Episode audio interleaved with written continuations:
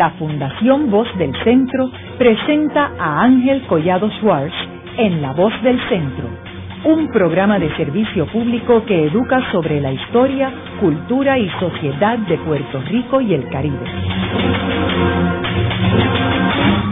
Saludos a todos. El programa de hoy está titulado Una forma moderna de esclavitud en Puerto Rico. Y hoy tenemos como nuestro invitado al doctor César Rey Hernández, quien fue secretario de Educación de Puerto Rico y que actualmente es profesor en la Universidad de Puerto Rico en el recinto de Río Piedras y autor junto a Luis Hernández del libro recién publicado La trata humana, una forma moderna de esclavitud en Puerto Rico. César, me gustaría que comenzáramos el programa haciendo un recuento de qué sucedió desde que tú publicaste el primer libro titulado La trata humana a esta nueva investigación que acabas de publicar. Bueno, antes que nada, mis saludos a ti a tus escuchas, que sé que son muchos y que es un programa que se ha posicionado en la radio puertorriqueña de una manera muy educativa, afortunadamente, y cultural. Han ocurrido cosas muy buenas. Desde la investigación primera, que se publica en 2010, tenemos un código penal que consigna la trata por primera vez en la historia de Puerto Rico como un delito criminal. Eh, hasta entonces podía pasar por cualquier subterfugio legal y tener personas que eran tratantes, tenerlos en la calle o con una penalidad civil menor. Yo creo que ese es un gran paso. Sin embargo, el Código Penal solamente o aisladamente no es la solución. Eh, había que trabajar con la ley de menores, la ley 246. A partir de esa investigación y de consignar eh, en el Código Penal se ha venido trabajando una enmienda radical a la ley 246, que es la ley de menores, entendida que esa a su vez podría obligar a darle uniformidad al Departamento de Salud, al Departamento de Familia, al Departamento de Educación, Policía de Puerto Rico y el Departamento de Justicia, entre otras entidades, a tener por lo pronto una nomenclatura pareja con referente a los menores y los delitos que cometen los, los menores y tener la trata incorporada en esa nomenclatura. Eh, recordarás tú que la primera investigación consignaba que encontramos disparidades en los protocolos entre los distintos departamentos. Por ejemplo, educación le llamaba a un delito de una manera, familia le llamaba de otra, salud le llamaba de otra y policía le llamaba de otra. Eso quiere decir que no había un inventario actualizado, estadístico, de tipologías de los problemas que enfrenta la juventud y de los delitos que se cometen contra la juventud o por los propios adolescentes. ¿verdad? Así que esta nueva ley, que está todavía en proceso eh, para ser aprobada por la Cámara, ya pasó el sedazo del Senado y estaría por la representante Gándara eh, llevándose a, pues a feliz término para que la apruebe el gobernador, eh, le pondría fin a una discusión que lleva décadas y que gracias a la investigación tomó cuerpo en una nueva mirada a esos menores. Obligaría a su vez a cambiar las leyes orgánicas de cada uno de los de las dependencias obligaría a incorporar también un espacio para un delito que eh, ha estado invisibilizado, como hemos señalado tantas veces, y que eh, permitiría a la Policía de Puerto Rico, al Departamento de Educación, al Departamento de la Familia, interactuar de manera más asertiva con espacios que todavía hoy, mientras hablamos aquí en este programa, se siguen cometiendo contra eh, menores en Puerto Rico. Yo creo que esa es una de las tantas cosas que han estado ocurriendo. Quiero consignar también que ha habido eh, causas contra personas que han cometido trata que anteriormente a la investigación no se había consignado. Así que hay varios casos que fueron muy sonados desde el punto de vista de prensa y que se están llevando eh, todavía como parte de los casos en la Corte Federal. De hecho, uno de los problemas que descubre la investigación y que ratifica la segunda investigación es la disparidad de comunicación entre la Policía Estatal y las autoridades federales. Eh, de hecho, parte de lo que hace la Policía de Puerto Rico en ocasiones expropiaba la evidencia de las autoridades eh, federales. Así que eh, hemos estado trabajando en esa dirección, hemos estado dando talleres inclusive a las autoridades de seguridad en el país de ambos mundos, ¿verdad? porque literalmente son dos mundos distintos que en ocasiones no se comunicaban de la manera más adecuada y todavía hay problemas ¿verdad? De, de interpretación, de acercamiento, inclusive de protocolo. Y ese es un derivado de lo que muchas veces eh, se hace en la universidad y no se reconoce. Yo quiero consignar esto también como parte del servicio de la universidad. La universidad, conjuntamente con la Fundación Ricky Martin, que es una ONG, una organización no gubernamental, ponen sus esfuerzos en conjunto y empiezan a impactar política pública que a la larga es lo que uno pensaría que desde una de las miradas de las ciencias sociales lo que se esté haciendo a favor de una mejor sociedad puertorriqueña. César, esta esclavitud moderna, ¿en qué consiste aquí en Puerto Rico? Esta segunda etapa consiste en apartarnos de lo que había sido los puntos de drogas, que eh, siguen estando presentes y siguen siendo una fuente de ingresos sumamente importante para la economía informal e ilegal, ¿verdad? Estamos hablando de miles de millones de dólares en este país. Y eh, adentrarse en otras modalidades, por ejemplo, la mendicidad, algo que le es muy común al ciudadano de a pie en las ciudades, en nuestros espacios más urbanos del país. Eh, la mendicidad de menores, donde hay niños pidiendo dinero para cuanta actividad uno pueda imaginarse, descubrimos que en efecto hay niños obligados a pedir dinero en la calle, hay otros que son persuadidos por el narcotráfico a que pidan, inclusive fingiendo una situación de salud, eh, una situación de familia, y sobre esa causa hay una cuota que se le tiene que dar al punto de droga, o distribuyendo droga en las luces eh, de algunos de estos espacios urbanos a la par que se está pidiendo dinero. Así que ese es un drama de la sociedad puertorriqueña. Tenemos testimonios muy dramáticos, ¿verdad?, de obligación, de verse obligado a hacerlo.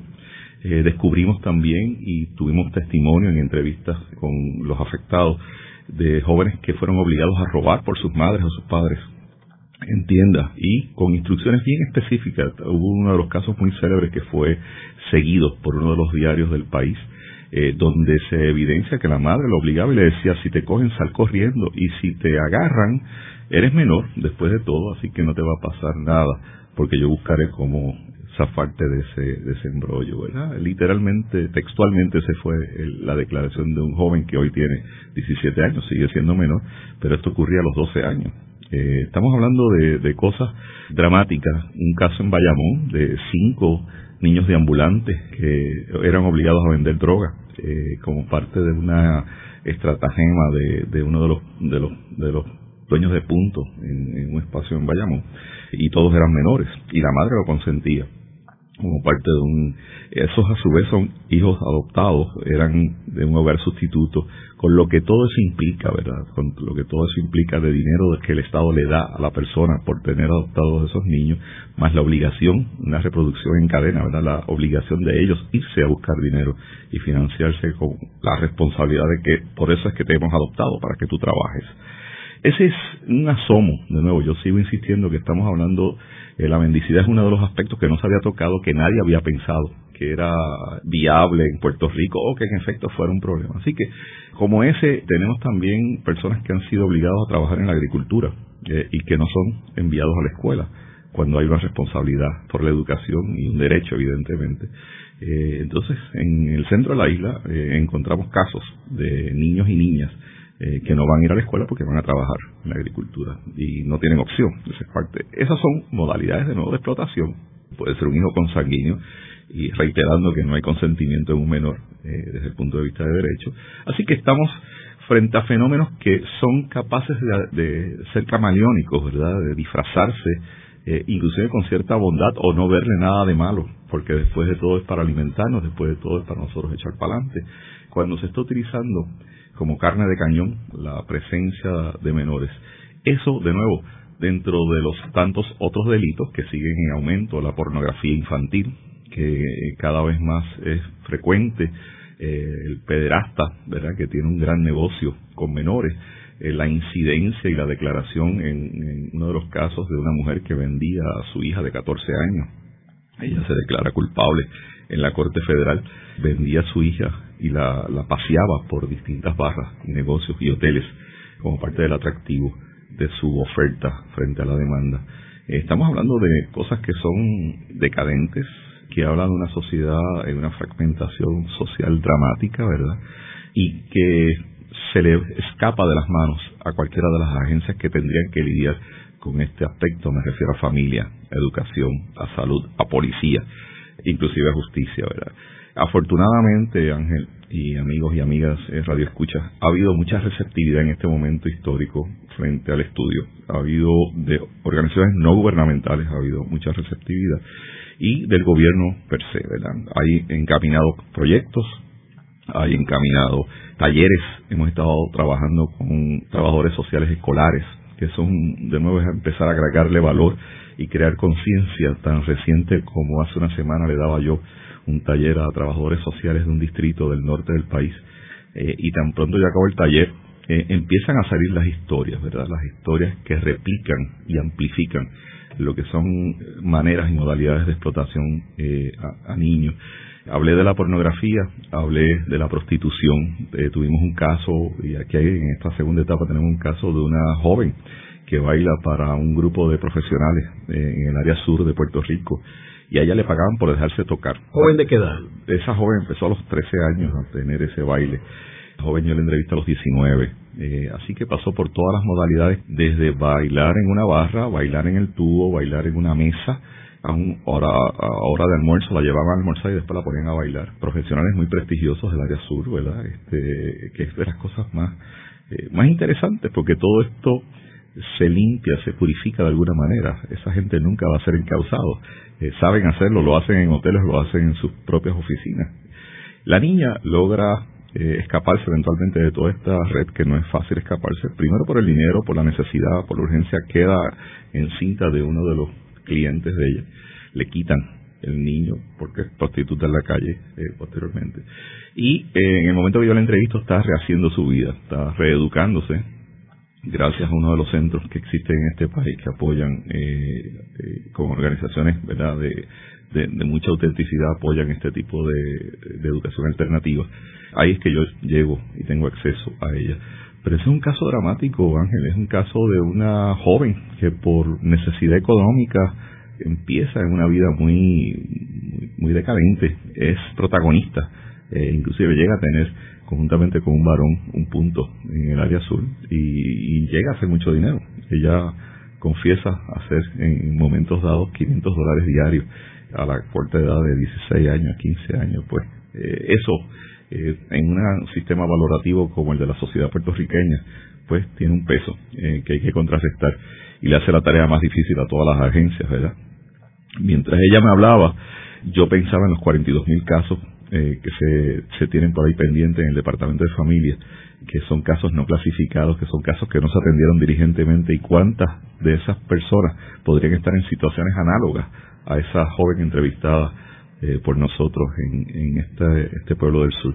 Pero tengo todavía algo más escalofriante para mí. Yo entrevisto, la persona más adulta que entrevisté en esta segunda investigación es una persona de 32 años, que eh, de clase media, media alta, hermanos profesionales, padres profesionales, que por rebeldía empieza a hacer carjacking.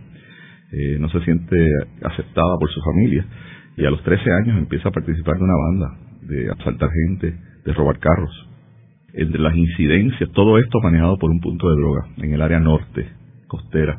Acaba en una quema de tres adolescentes por una deuda de droga en, en Aguadilla, específicamente, eh, en drones. Eh, y ella participa de esa quema. Algo que yo no recuerdo y lo hemos rastreado desde el punto de vista periodístico, no recuerdo haberlo consignado, donde ella identifica en esa, ese incidente, y tal vez de los incidentes más dramáticos, niños extranjeros participando de esa, de esa venta de droga y de esa quemazón. ¿Extranjeros de dónde? De México y de República Dominicana, curiosamente. Es la primera, este es un dato bien revelador, ¿verdad? Es la primera vez que nosotros tenemos constancia, de acuerdo a los testimonios, de que ha habido tráfico de menores en Puerto Rico de extranjeros, porque tráfico técnicamente es la movilidad que se puede hacer de Bayamón a Guayama, y eso es tráfico tráfico es el atentado y es la transportación el atentado contra el Estado, la trata es el atentado contra la persona, ¿verdad? En ambos casos estamos hablando de derechos humanos. Este es un problema de derechos humanos y hay que empezar a darle esa dimensión. De nuevo, ese, esos son los matices, esos son los bemoles que tiene este segundo estudio. Quiero consignar, eh, volviendo al, al origen de nuestra conversación, que por primera vez el TIP Report, que es el Trafficking in Persons Report, que se origina desde el Departamento de Estado, consignó que Puerto Rico era un espacio de trata humana.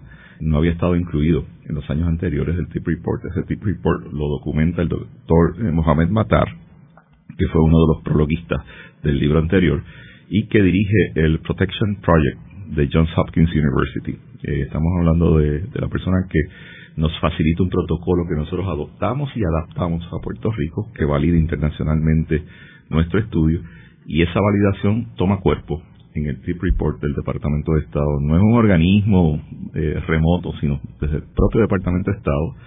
Quien inicia todas estas gestiones es el embajador de Luis. Eh, ese embajador eh, consignó que Puerto Rico, de hecho, él vino a la presentación del libro originalmente, la primera vez que se expuso en la Facultad de Derecho de la Universidad de Puerto Rico, Luis de Vaca, se llama el embajador, y esta vez, en el año 2013, sale publicado Puerto Rico como un espacio de transportación y de trata humana, producto de esta investigación. César, ¿y hay alguna diferencia en las distintas regiones de Puerto Rico? O sea, ¿hay más incidencia en una región versus otra? No, es muy difícil decirlo porque los 78 municipios tienen economía informal en este país. Y los 78 municipios, eh, yo puedo pensar en, inclusive en el archipiélago, pienso en las islas vecinas, tienen un comercio intenso de economía informal, eh, haciendo la distinción que hay una informal eh, y hay otra que es informal e ilegal, ¿verdad? Eh, esta economía de narcotráfico en el país es muy poderosa, compra mucha gente, compra mucha conciencia, compra muchas situaciones. y el peligro es el no tener conciencia, el no hablarlo, el no educarse sobre lo que esto supone, pues condona de alguna manera uno la situación eh, todos podemos estar siendo víctimas de la economía informal e ilegal. Me parece a mí que, es sumamente importante estar consciente que en cualquiera de los 78 municipios, aquí hay eh, droga en los 78 municipios. Eh, ya yo había dado la cifra de los 1.600 puntos de droga que podrían ser hasta el doble. son más que las escuelas que hay en el país y el presupuesto que genera esos 1.600 puntos de droga, pensando que esa fuese una cifra la más conservadora que, pudiéramos pensar, eh, genera más de 3.500 millones de dólares anualmente, que es una cifra muy considerable. De hecho, es la misma cifra de inversión en educación en las 1.600 escuelas. Así que es un mundo bipolar, ¿verdad? Es un mundo medio esquizofrénico. Por un lado uno tiene una estructura educativa que a su vez está dejando perder muchos estudiantes, la deserción de séptimo noveno, que es la población principal que yo entrevisté, esos desertores son los que más fácil entran en los puntos de droga. Podría estarse dando un fenómeno, ¿verdad? Que en la medida que no se atienda, en la medida que no se consigne, tardará más de una generación en reponerse, ¿verdad? Este es el diálogo que estamos tratando de impulsar con esta publicación. Este es el diálogo que estamos tratando también de fomentar entre las agencias. Eh, debo decir con mucha integridad que los secretarios de, de estas dependencias han estado muy receptivos. Nos hemos reunido ya en dos momentos distintos y existe pues avidez de conocer más. Lo que pasa con la trata a nivel mundial y es igual que la economía informal es que no hay manera de cuantificarla a ciencia cierta, o sea, uno hace un, cálculo eh, sobre una base empírica de, de lo que va conociendo en el estudio cualitativo, pero la dimensión real no se registra en ningún sitio, ¿verdad? No hay un registro de narcotraficantes, no hay un registro de ingresos de la droga. Así que podría ser esa cifra y nosotros pues nos acercamos más a la cifra más conservadora, pero podría ser dos veces más o tres veces más esa. Hay Roberto Saviano, un italiano, que acaba de publicar un libro que se llama 000 sobre los anillos de la cocaína a nivel mundial. Identifica el Caribe como uno de los espacios eh, más sofisticados. El entretejido es más complejo. Les recuerdo a la audiencia que Roberto Saviano escribió el libro La Gomorra, hay una película sobre este, es un sociólogo y un escritor exquisito, eh, que le ha costado la seguridad toda la vida. Vive, el país reportaba hace unos días atrás en una excelente entrevista que le hizo ese diario a Roberto Saviano, que tiene que estar en hoteles viviendo con una seguridad máxima de la milicia italiana, eh, porque la mafia se metió con la mafia, ¿verdad? Se metió con nombre y apellido de la gente que estaba encubriendo. Y todo esto ocurre, Ángel, porque existe corrupción, ¿verdad? El telón de fondo detrás de todo esto es que hay gente que le conviene que este mundo subsista, hay gente, y eso lo hace más difícil, eso lo hace más complejo, eso lo hace invisibilizarse más rápido. Eh, inclusive los casos que se consignan, eh, mencionaba una de las autoridades federales que puede haber eh, consignado en seis meses 88 casos y solamente ocho son procesables por los errores que se cometen, por los tecnicismos leguleyos, por eh, la manera que se levanta la evidencia, si la policía interviene de manera inadecuada en el proceso, pues puede tener. Y la realidad contractual es que cada uno de estos eh, autoridades del submundo tienen excelentes abogados criminalistas que también le están dando ¿verdad? Su, su servicio. De hecho, eh, este autor la obra de él se hizo una película, eh, que es una película que yo le recomiendo a cualquier persona ver, Gomorra, y ganó premios, y yo la vi en New York Film Festival. Y es una forma dramática de los radioescuchas ver, no tiene que leerse el libro, sino en la película está el mensaje comunicado efectivamente. Sí, yo creo que de nuevo, aparte fue un trabajo documental dramático, en el sentido de que pues levantó una evidencia eh, tan asertivo fue que le ha costado la seguridad de su vida. Luego de una breve pausa, regresamos con Ángel Collado Schwartz en La Voz del Centro.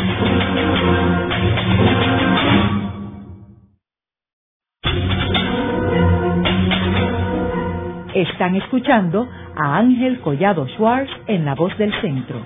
Ahora pueden accesar a toda hora y desde cualquier lugar la colección completa de un centenar de programas transmitidos por la voz del centro mediante nuestro portal www.vozdelcentro.org. Continuamos con el programa de hoy titulado Una forma moderna de esclavitud en Puerto Rico. Hoy con nuestro invitado, el doctor César Rey Hernández, fue secretario de el Departamento de Educación de Puerto Rico y actualmente es profesor en la Facultad de Ciencias Sociales de la Universidad de Puerto Rico del recinto de Río Piedras. En el segmento anterior estuvimos hablando sobre cómo la trata humana es una de las grandes tragedias modernas en Puerto Rico y cómo nuestra juventud es víctima de la esclavitud en Puerto Rico y que no se limita a una sección de la isla, sino está en todos los 78 municipios. Ahora, César, ¿cuál es la situación a nivel internacional? Eh, ¿Existe la trata internacional? ¿Cuáles son los lugares con más incidencia? Datos curiosos. En el siglo XVIII, XVII y XVIII hubo menos transporte de esclavos a América que lo que hay hoy en el mundo. Hoy se totalizan cerca de 30 millones de esclavos. En aquel momento se hablaba de 3 a 9 millones de esclavos de África a América. ¿verdad? Eh, hoy hay cerca de 30 millones de esclavos en el mundo, que es una cifra alarmante. Anoche yo leía de una revista colegiada de eh, Derecho Internacional la realidad del cacao, por ejemplo, en África, que es recogido por niños. Eh, los chocolates más sofisticados y lo que todos degustamos como exquisitos, eh, tiene una mano de obra infantil déspota, terrible. Eh, las multinacionales, eh, hay una específica que tiene anclaje en Puerto Rico y voy a omitir su nombre por, razones obvias, pero esa multinacional premia a sus ejecutivos en Tailandia con pasadías con niñas como parte de la excursión de la premiación de venta eh, de esa multinacional alemana. igualmente, creo que es importante recalcar que hace cinco años atrás, cuando nosotros comenzamos este estudio, la trata humana era el tercer negocio más lucrativo del mundo después de la venta de drogas, la venta de armas, y en aquel momento totalizaba 32 mil millones de dólares. Eh, cinco años después es la segunda y totaliza 96 mil millones de dólares, superando la venta de armas, solamente superada por la venta de drogas, eh, lo cual es entendible. Pero esa es la dimensión eh, dramática de la trata, de la explotación eh, tengo datos de UNICEF del 2013 que me parece que es importante consignarlo y se estima que entre 150 millones de niños de 5 a 14 años están trabajando en países industrializados y en desarrollo. 150 millones de niños de 5 a 14 años. Ahí entra todo lo que yo acabo de mencionar, ¿verdad? En algunos se hace con consentimiento eh, de las autoridades, en algunos se hace con consentimiento de las propias empresas. Les recuerdo a los radioescuchas que nuestra primera investigación lanzó el, dato de los 200.000 niños que en Estados Unidos hay trabajando en agricultura, lo cual es espantoso. Es trata, es una modalidad de trata. Eh, las famosas blueberries eh, son recogidas por manos de niños pero no nos tenemos que ir muy lejos. Aquí uno mira los anuncios en los periódicos y ve las casas de masaje ofreciendo masajes suaves con manos delicadas y pequeñas, que como uno puede suponer implicaría o podría implicar, no necesariamente, pero podría implicar eh, mano de obra infantil, como si nosotros corroboramos eh, para este segundo estudio, donde había mano de obra menor de 18 años trabajando en eh, ese sitio específicamente que nosotros visitamos. La Organización Internacional del Trabajo, Ángel, para el 2013, estima que hay en el mundo 168 millones de niños de las edades de 5 a 17 años sometidos con modalidades ya claramente de explotación de trabajo infantil, obligados, subyugados en esa relación.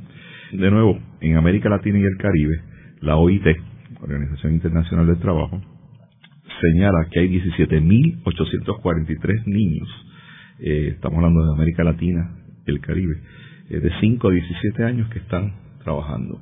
Así que esa, esa cifra supone que estamos, todo esto estamos hablando de actividades lícitas técnicamente, o sea, que están sometidos, están consignados, están cuantificados. Eso sin hablar de lo que podría estar ocurriendo en ese mundo subterráneo. Eh, todos recordamos hace más de 20 años Hernando de Soto que escribió un libro, Sendero Luminoso, que igual que el grupo de, de guerrilla, que hablaba de la economía informal en Lima y señalaba que el transporte público ya hace 20 años atrás estaba en manos de la economía informal. Dentro de esos conductos que todas nuestras economías tienen y que son muy prósperas, es que se alimenta este tipo de, explotación, y particularmente de infantes, porque es una mano de obra muy barata. Desgraciadamente Puerto Rico no escapa de eso, ¿verdad? Yo creo que ahí es que está eh, la preocupación, cómo esto también tiene redes, por el comentario que hice en la primera parte, podría tener redes con el resto de América Latina. Eh, hay un líder comunitario que señala que aquí hay eh, decenas de, carteles operando eh, con drogas, armas y probablemente gente.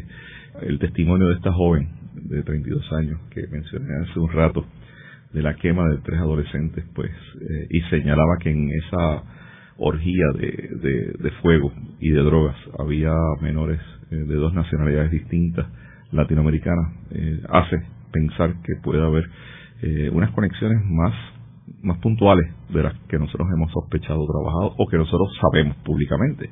Desconozco cuánta de esta información se maneja por las agencias de seguridad, pero ciertamente no es algo que se maneje en la prensa o se maneje públicamente. Hablando de agencias de seguridad, César, organizaciones como por ejemplo Interpol, ¿está envuelta combatiendo este tipo de actividades? Sí, sí, sí. Eh, de hecho, pero efectivamente. Eh, ahí es que está yo creo el detalle. Yo creo que hay eh, mucho encubrimiento por distintos sectores de la sociedad y cuán efectivo sea Interpol, ¿verdad? Este, me parece que es algo que, que habría que, trabajar. Me consta eh, que ha aumentado la plantilla de ICE en Puerto Rico para atacar el Caribe. hace unos días atrás salió una noticia de preocupación de parte del Congreso con el Caribe y el tráfico de drogas y, y todas las actividades conexas a esa de tráfico de drogas que implica evidentemente ventas de armas y, venta de gente. Me consta igualmente que el FBI en Puerto Rico está muy interesado en el tema y se ha estado adiestrando, eh, que son las autoridades que en este momento pueden intervenir eh, precisamente por el transporte y esa jurisdicción es estrictamente federal. Eh, parte de las limitaciones que podría tener esto es en la medida que las leyes en Puerto Rico, las leyes orgánicas, insisto, de las dependencias no incorporan ese protocolo, no consignan el crimen, no manejan un inventario de, situaciones, pues evidentemente el Departamento de Educación podría tener una situación permanente de puntos de droga que hace unos días atrás salió una primera plana en uno de, de los diarios del país consignando que hay puntos de droga en las escuelas. Eso se conoce hace décadas, ¿verdad? Eh, cómo se trabaje, cuán efectivamente sea eh, la educación, cuán pertinente sea la educación para no perderlos ahí, cuántas alianzas puede haber de trabajo también para adolescentes este, y aquí pues las leyes también tienen que repasarse. Las leyes datan del 1942, 1943, las de trabajo de menores en Puerto Rico, así que estamos ante un ejercicio anacrónico, literalmente, de regulación y de consentimiento también para el trabajo. Estoy pensando en las personas de 16 años que pueden hacer algún tipo de actividades durante los veranos, siempre y cuando no intervenga con su educación pero lo que estamos, eh, frente a lo que estamos es que hay eh, un desfase entre actualización de leyes y legislación que sea efectiva, supervisión efectiva, falta de personal en las agencias para que trabajen estos casos con la conciencia que tienen que tenerlo, y la unidad, que yo creo tú conoces muy bien cómo funcionan los gobiernos y conoces en ocasiones lo desasociado que están las agencias entre sí. Aún dentro de un mismo departamento puede tener cuatro agencias y no necesariamente se comunican. Eh, y yo lo vivido de una manera muy dramática en el Departamento de Educación. Los datos que a mí se me proporcionaban eh, no siempre estaban actualizados, en ocasiones eran contradictorios, no siempre se supervisaba. Eh, y eso en salud, educación, familia y seguridad es grave. Uno no puede tener un estimado, uno tiene que tener la precisión. Eh, y eh, yo creo que en semanas anteriores hemos leído de los traumas que ha tenido la Junta de Planificación, el Instituto de Estadística que está haciendo un esfuerzo desmedido ¿verdad? por reconstruir credibilidad, eh, un esfuerzo reciente de unir eh, estadística del país a la UNESCO para empezar a contabilizar sobre una metodología distinta éxitos de educación eh, o las pruebas PISA en otro momento. Y digo todo esto porque son elementos que nosotros estamos casi, casi aislados del resto del mundo en términos de comparación de datos.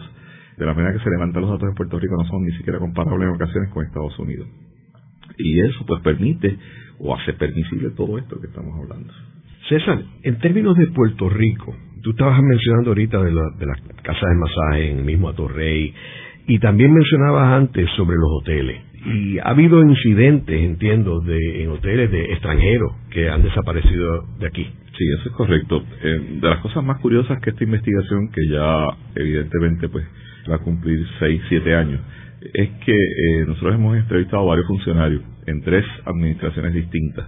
Eh, afortunadamente, y eso pues nos da a nosotros también como una secuencia de, la poca continuidad de las políticas públicas, porque cada funcionario que se acerca al fenómeno eh, puede verlo de manera distinta y puede emprender proyectos distintos, para bien o para mal. Tengo en mi memoria un entrevista de turismo que, por ejemplo, me dijo turismo sexual en Puerto Rico. Eso es imposible, doctor. O sea, aquí no hay turismo sexual. Yo le yo lo exhorto a que entre en internet y busque ofertas para turismo sexual en el Caribe y ver qué espacio cumple Puerto Rico y para su sorpresa, pues así en efecto, y, esto no es un discurso moralista, ¿verdad? Eh, porque nosotros no vamos a intervenir con lo que sea la actividad que a cada adulto quiera hacer. El problema es que detrás de eso hay paquetes, como le llaman en, el, en la industria turística, paquetes de fin de semana que podría incluir a menores en el, en el proceso, como lo hubo en la casa de masaje, que parte del atractivo que podía tener esa casa de masaje era que aparte de droga o alcohol, el masaje podría tener sexo con, con menores esa construcción, ¿verdad?, de lo que puede ser ese mundo eh, subterráneo, ocurre en el área metropolitana, podría estar ocurriendo con extranjeros también, cautivos. Nosotros tuvimos un caso estudiado de una filipina que estuvo en cautiverio y fue violada y participó de una serie de actividades ilícitas por engaño de un, de un médico. Eh, fue de las primeras cosas que descubrimos, caso notorio de hace unos años atrás. O eh, puede estar ocurriendo en los actos más recientes, ¿verdad? De eh, personas que están tomando videos de menores, de sus partes privadas, eh, de su de su intimidad, chantajeando posteriormente que lo van a hacer público si no mantienen una relación con ellos, si no mantienen una relación y venden, o venden el video, o venden la foto, o prostituyen a la persona. Hay un, ¿verdad?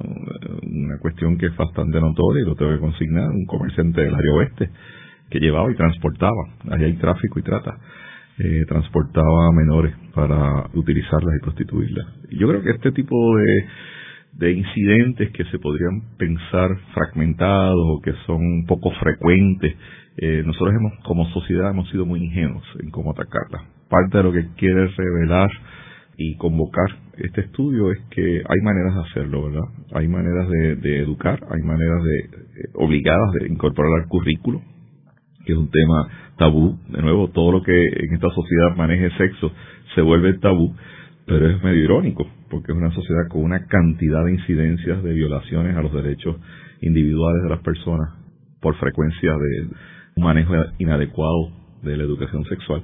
Eh, y al área lo que estamos son creando más mitos, lejos de resolver situaciones, lo que estamos alimentándolas. Así que Estudios como este lo que deberían aportar es transformar esto en un currículo. Esos son los próximos pasos que nosotros quisiéramos fomentar. Nosotros estamos alimentando también a través de la Fundación Ricky Martin, tenemos un centro educativo, que es el Centro TAO, que abre, abre en agosto eh, y la idea es darle servicio a la comunidad. Allí vamos a estar en alianza con iniciativa comunitaria eh, y vamos a estar en alianza con nuestra escuela, que ambas instituciones han probado ser exitosas en sus dimensiones.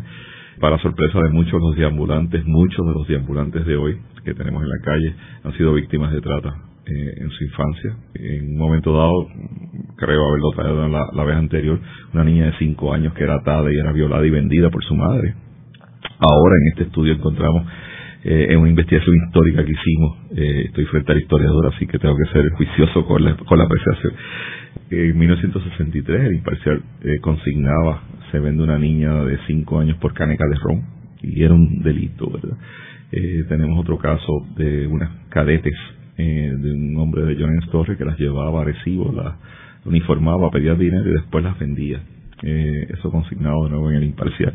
Así que nosotros no nos conformamos con un primer hallazgo que hicimos hace en la primera investigación que nos databa de 1986 cuando el Dupont Plaza eh, revela que había 20 habitaciones donde había pornografía infantil y parece una convención de, de esa en ese hotel en ese momento y echamos atrás 20 años más y desde la década del 60 aquí se están consignando casos que no se le da el nombre de trata que es lo que se adopta por el Tratado de Palermo del año 2000 pero que sí tenía en la incidencia de explotación, de manipulación, de coacción, eh, de intimidación eh, a cambio de un beneficio. Recordando que la trata es eso, ¿verdad? La trata es explotación, la trata es una manipulación, se vale de coacción, de, eh, de ejecución, de intimidación para obtener un beneficio material a cambio, que puede ser en especie o puede ser en dinero. Ese ejercicio desgraciadamente está ocurriendo en muchas en muchos espacios de la sociedad puertorriqueña particularizo la educación, que es la que más conozco, eh, porque la deserción más alta está en el proyecto de séptimo, octavo y noveno, escuela intermedia. Y pensar que niños de 11, 12, 13 años ya están incorporados en esto es algo bien, bien penoso para nuestra sociedad. César, ¿cuáles tú dirías que son las principales causas de esta esclavitud o esta trata? Sí, todos los casos entrevistados y ya totalizan más de 100 en estas dos investigaciones. Eh, más allá de todos los casos que salen, que no son consignados en el estudio, pero salen en las charlas de nosotros, eh, es falta de atención de los menores, es abandono. Como nos dijeron 18 estudiantes de nuestra escuela en Loíza, en una entrevista focal que tuvimos hace unos años atrás a propósito de otro proyecto, eh, que encontraron en nuestra escuela amor, cariño, solidaridad, que era lo que no encontraba en la sociedad. Una incidencia altísima de niños desarraigados, de niños abandonados. Y ese denominador común a mí me parece que es un primer factor, no es el único, pero es un primer factor. A mí me parece que los datos de pobreza en el país son significativos también, ¿verdad? Eh, nos, hacemos la idea en el imaginario de todos que estamos en el primer mundo. Eh, aquí hay una pobreza significativa y en el caso de los menores, de acuerdo a Kids Count, es del 56% en menores de 18 años, los niveles de pobreza, que son tres veces más altos que en Mississippi eh, que es el estado más pobre de Estados Unidos. Entonces, llamo la atención sobre eso, porque si bien es cierto que puede haber una economía subterránea eh, alimentando que no se note tanto, es el causal principal, porque ante la carestía, o como un joven en esta segunda etapa me dijo, yo quería unas tenis Jordan, eh, mis padres no me las podían comprar, y el punto sí me las podía comprar, y por ahí empezó mi historia. Ese joven fue celador, fue runner, jerarquizó dentro del punto, cuando acaba la entrevista, eh, él se monta en un carro europeo, eh, último modelo, y me dice, ese es el resultado de toda mi hazaña, eh, después de 15 años en el proyecto. su actividad empezó a los 9 años. Llama la atención sobre esto porque la pobreza es muy significativo, la falta de supervisión, la falta de espacio solidario con los menores, y no es un cliché, ¿verdad? No es, no es que nuestros hijos son los más importantes o que los menores son importantes, cómo la sociedad atiende realmente eso y el departamento eh, de la familia, el departamento de educación, policía, tiene que tener un protocolo que se comunique entre ellos y puedan ser entonces efectivos con esa población que está siendo desatendida por la sociedad. Haremos una breve pausa, pero antes los invitamos a adquirir el libro Voces de la Cultura, con 25 entrevistas transmitidas en La Voz del Centro. Procúrelo en su librería favorita o en nuestro portal.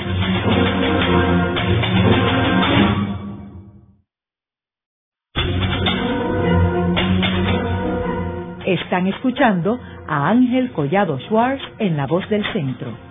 Ahora pueden accesar a toda hora y desde cualquier lugar la colección completa de un centenar de programas transmitidos por La Voz del Centro mediante nuestro portal www.vozdelcentro.org.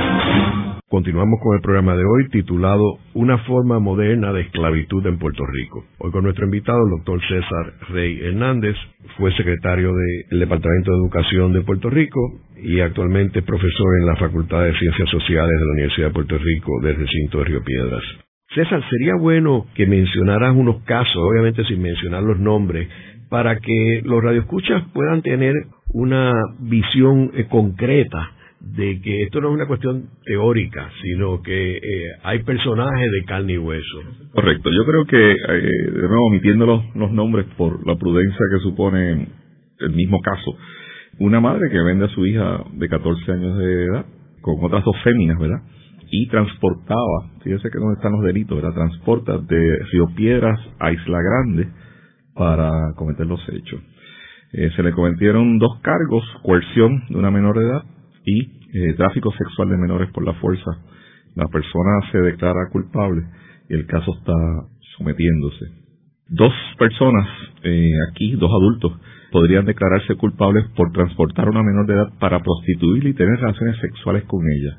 Los hechos ocurren entre el 2011 y 2012, eh, cuando la menor tenía 14 y 15 años. Estamos hablando de dos personas con una menor ajena a ellos donde fotografiaban, tenían relaciones sexuales, vendían posteriormente esas fotos e intimidaban a la persona que si declaraba algo la mataban, ¿verdad? Entonces estamos hablando de, eh, de situaciones que toman unos contornos, repito, bien perversos, ¿verdad? Bien perversos eh, e intimidantes.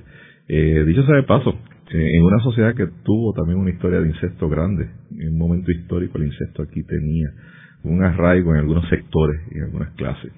Eh, profesionales, no voy a dar el, la profesión porque sería muy obvio, eh, profesionales eh, que atienden niños y adolescentes y los obligaba a tener sexo con, ese profesional que a su vez lo atendía. ¿verdad? Era una persona de, de la profesión médica que atendía a este menor y lo obligaba a tener relaciones de sexo oral, tras evidentemente intimidarlo y amenazarlo de muerte si declaraba algo.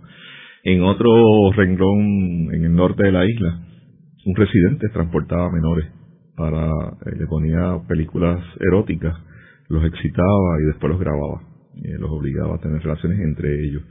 Eh, fíjense la variedad de perversidades y la variedad de y el tiempo que toma esto, el manejo que se toma esto que debo aclarar porque me parece que es parte de la educación. Eh, no son el arquetipo de gente que uno piensa necesariamente. Estamos hablando de líderes comunitarios, estamos hablando de profesionales, estamos hablando de profesionales de la salud o del derecho, de lo que sea, ¿verdad?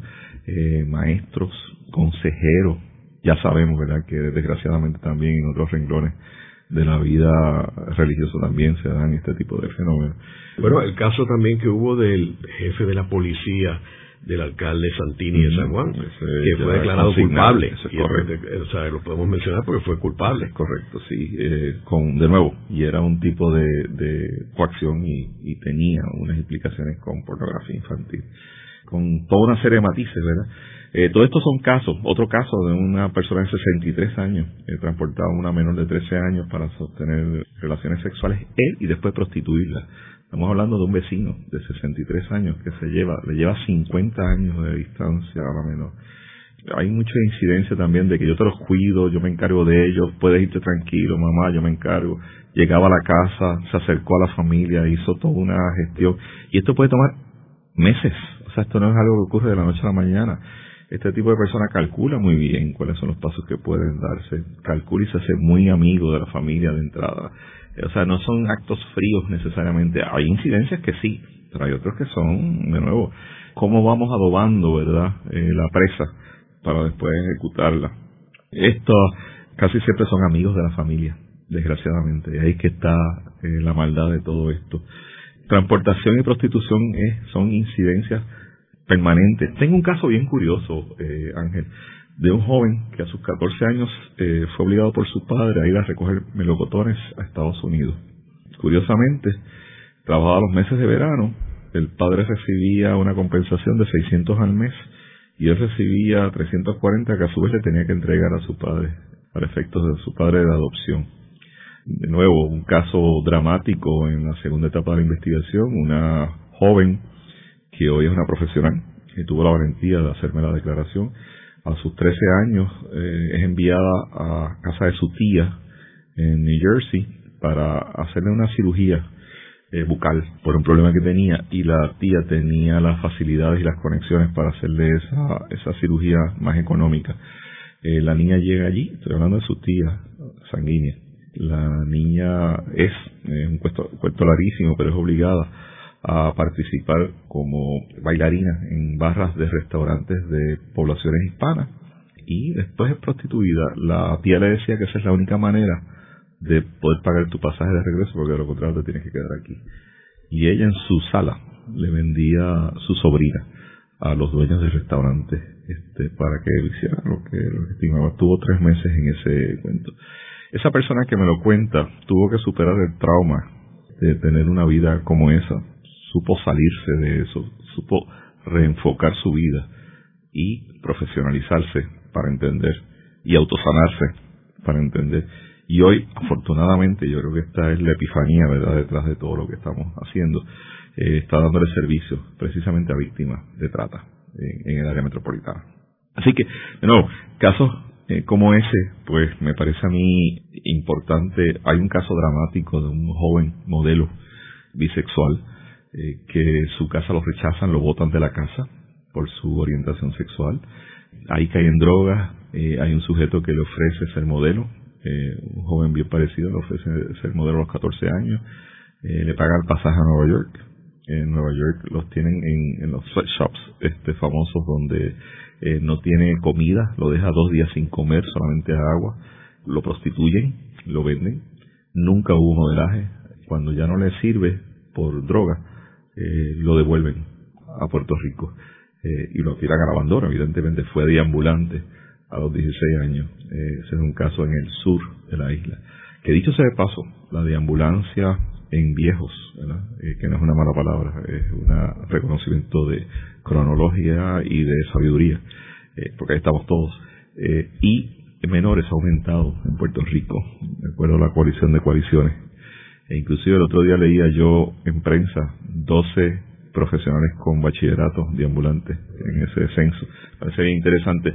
¿Y por qué menciono esto? Bueno, porque parte del, de la deambulancia tiene que ver con la trata, ¿verdad? Y nosotros, de ahí entra iniciativa comunitaria. Todos los casos que nosotros entrevistamos eran víctimas de trata en su juventud y el 85% de las eh, clientes de Camaria, que es una dependencia de eh, iniciativa comunitaria que trabaja con las trabajadoras del sexo o las prostitutas en el área metropolitana, han sido víctimas de 15 o más violaciones en sus hogares de origen eh, sustitutos. Así que, de nuevo, lo del joven, en parte, de, el de 14 años que mencioné, que estuvo deambulando los 16 y que fue modelo, y que está rehaciendo su vida cuando yo lo entrevisto es estudiante universitario, afortunadamente, y está buscando echar hacia adelante su vida.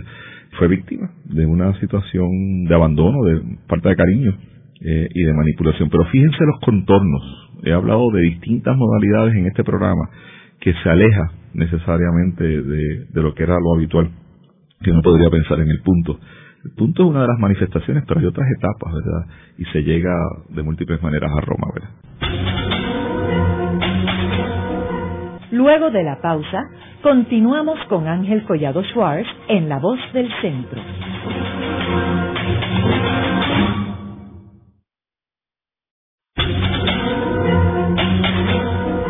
Continuamos con la parte final de La Voz del Centro con Ángel Collado Schwartz. Pueden enviarnos sus comentarios a través de nuestro portal www.vozdelcentro.org. Continuamos con el programa de hoy titulado Una forma moderna de esclavitud en Puerto Rico. Hoy con nuestro invitado, el doctor César Rey Hernández, fue secretario del Departamento de Educación de Puerto Rico y actualmente es profesor en la Facultad de Ciencias Sociales de la Universidad de Puerto Rico del recinto de Río Piedras. César, ¿qué otras modalidades de esclavitud hay aquí en Puerto Rico? yo creo que hay eh, dos muy dramáticas que se nos quedan en el tintero y que eh, descubrimos en este proceso. Un 4 de enero del 2013, estamos hablando de víspera de Reyes, este, una madre recibe la encomienda por parte de su eh, amante de que le permita tener relaciones con su hija para darle un hijo. Y esa madre obliga a esa niña de 14 años a tener relaciones con tal de no perder un amante eh, o un esposo. Creo que estamos ante una situación totalmente decadente, ¿verdad? Ese caso fue consignado públicamente, aparece en prensa y es uno de los testimonios, de esos largos testimonios eh, que acontecen en este país. Ese es alquiler de vientre eh, por obligación y subyugación, ¿verdad? Eh, y eso es una modalidad de trata, con la penalidad que eso supone. Otro es trabajo doméstico. Dos niñas de 5 y 7 años fueron sometidas a actos lascivos y violaciones después de que las habían contratado, entre comillas, para hacer tareas domésticas. Una, una madre envía a esas dos nenas para que ayude a la vecina en la limpieza del hogar. Y en la limpieza del hogar lo que hacían era prostituirla, en otras palabras. Cinco y siete años. Llamo la atención porque hace 40 años atrás mencioné ya que hubo una niña que su madre la alquilaba para eh, obtener dinero para droga la amarraba en la cama a ella y su hermana, cinco y siete años también, para tener relaciones. Han pasado 40 años en este país y las condiciones siguen eh, soterradamente de la misma manera. Yo creo que ahí hay que repasar muchas cosas. Tenemos que repasarnos nosotros en el orden valorativo, pero tenemos que repasarnos también en el orden de política pública eh, y de educación, claro está, eh, de educación en todos los niveles. César, ¿y qué se está haciendo para combatir toda esta situación? Yo creo que hay eh, varias instancias. Nosotros hemos iniciado una campaña que es casi una épica. Llevamos cuatro años de intensa labor. Nosotros hemos dado cientos de talleres. Cuando digo nosotros me refiero a, la Fundación Ricky Martin y la Universidad de Puerto Rico en esa alianza que felizmente tenemos de trabajo colectivo con la intervención de 15 estudiantes, eh, 20 estudiantes, de 15 a 20 estudiantes de posgrado de distintas disciplinas que están colaborando en el estudio y que han tenido inclusive tesis, ¿verdad? O sea, este estudio en la práctica supone una investigación y en la práctica supone un interés intelectual también. Y tenemos estudiantes de sociología, de antropología, de psicología, de administración pública, de derecho, que han participado de este esfuerzo. Así que ahí hay ya una cadena de reproducción. Hemos obsequiado nuestro estudio inicial, el PDF se puede bajar accesando a el portal de la Fundación Ricky Martin y se accesa el primero y pronto vamos a estar este pues eh, poniendo accesible el segundo estudio como como ya hemos anticipado. Igualmente hemos estado capacitando a trabajadores sociales a orientadores a maestros eh, hemos repartido literatura hemos trabajado con la administración de, tribunales hemos trabajado con el departamento de educación hemos adiestrado jueces hemos tenido tres talleres. Este proceso que de nuevo somos muy pocos por lo pronto ha tomado cuerpo en tesis en la Universidad Pontificia Católica de Puerto Rico. eh, hay dos tesis que tienen incidencia en la trata a propósito de la deserción escolar eh, y pobreza. Yo creo que son temas muy, muy, muy vigentes y de hecho eh, hace unos días estaba yo en la defensa de una tesis doctoral donde la trata era un subtema como producto de pobreza en, en Ponce y deserción escolar en Ponce producto de la Universidad Católica. Así que entre esas actividades yo creo que esa es una. Dos, eh, posicionar esto a nivel eh, del Departamento de Estado de los Estados Unidos y que aparezca en el TIF Report yo creo que es levanto una conciencia. Igualmente, el Código Penal eh, se constituyó y se implica eh, el Código Penal. La Policía de Puerto Rico, eh, y esto es un reconocimiento, ¿verdad? lo declara como delito número uno, tipo uno, y de facto, ¿verdad? Declara la trata como un delito.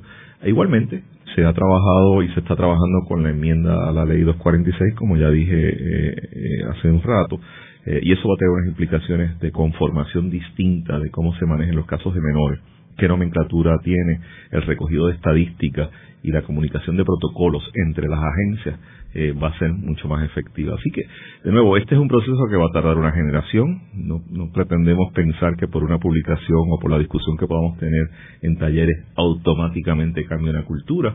Lo que sí es que si todos nos ponemos en sintonía hacia un proceso de educación, que es lo único que podemos hacer, empezamos a combatir lo que nosotros hemos eh, declarado que es la punta del iceberg, ¿verdad? Porque el ejercicio cualitativo del que estamos hablando es asomarse un fenómeno. De ahí hay toda una pirámide que no estamos viendo en este momento que podría tener repercusiones más grandes. Así que llamo la atención sobre esto. Estos son los casos que nosotros eh, hemos descubierto, pero detrás de todo esto puede haber mucho más complejidad. César, ¿y cuál país tú dirías que es un modelo en términos de la forma que ha podido lidiar con este problema?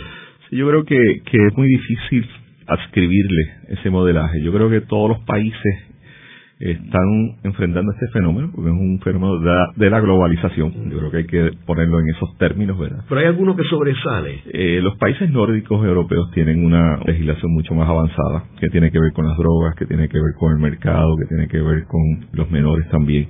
Así que eh, esos países... y eh, Holanda. Holanda particularmente es uno de los países donde ha habido mucha prostitución y había mucha incidencia también. O sea, no nos engañemos, es que del problema sale a flote.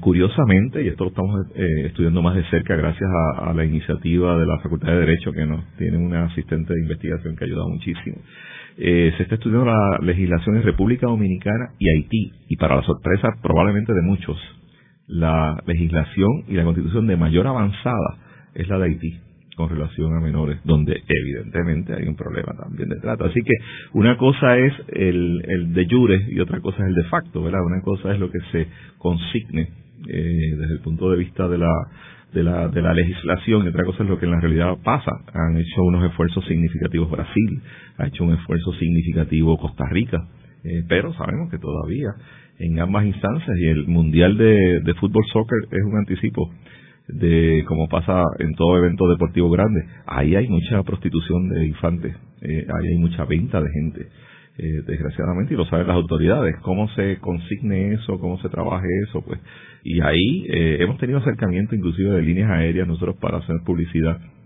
de la asociación de Convention Bureau de, de, de, asociación de hoteleros que está en alianza con nosotros y va a estar aportando, dicho sea de paso, a la investigación también por producto de, nuestra industria turística. O sea que por lo pronto se ha levantado un estratagema de alianza y la gente empieza a mirar con mucha seriedad. Nosotros hemos tenido por dos años consecutivos el pabellón en Plaza Las Américas, eh, donde se visita eh, por decenas de miles eh, los dos meses, un mes y medio que está allí, pues porque es un centro de atracción y ah, ese es un proceso educativo. Yo creo que falta, bueno, pues trabajar currículos, yo creo que falta establecer unos protocolos más asertivos por las agencias, falta educar y seguir la investigación que trascienda cuatrienios, intereses, presidencias, etcétera, sino que sea un ejercicio permanente, ¿verdad?, de la universidad con relación a su sociedad. El programa de hoy hemos discutido la forma moderna de esclavitud en Puerto Rico eh, y cómo eh, nuestros jóvenes, el futuro del país, están capturados por la esclavitud aquí en Puerto Rico. Eh, vemos cómo hay oportunidades como las que mencionó nuestro invitado con el proyecto de Ricky Martin y de la Universidad de Puerto Rico, pero definitivamente para poder batallar esto hace falta un programa todavía más agresivo de educación y el envolvimiento del Departamento de la Familia y el Departamento de Educación, ya que la causa principal de toda esta esclavitud tiene que ver con la situación de los jóvenes en sus hogares, o en las escuelas. Gracias, César. A ustedes. Esta ha sido una producción como servicio público de la Fundación Voz del Centro. Los invitamos a sintonizarnos la próxima semana a la misma hora. Y recuerden que pueden adquirir el libro Voces de la Cultura en su librería favorita o en nuestro portal.